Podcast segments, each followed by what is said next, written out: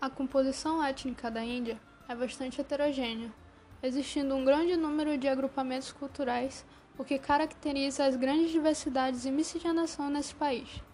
A única região do mundo com uma diversidade etnocultural maior do que a dos indianos é o continente africano.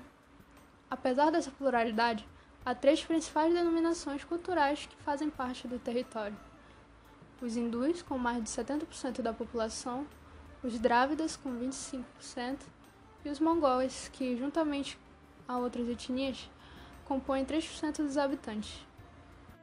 Como resultado dessa miscigenação, existem no país 18 idiomas oficiais, dos quais os principais são o inglês, utilizado para negócios comerciais e burocráticos, e o hindi, falado por 30% da população.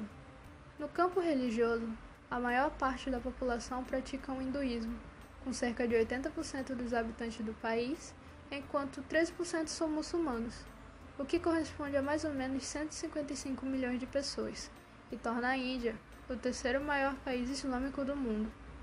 Entre as outras diversas religiões minoritárias, encontram-se os cristãos, com cerca de 2% do número de habitantes, e os Sikhs, também com 2%.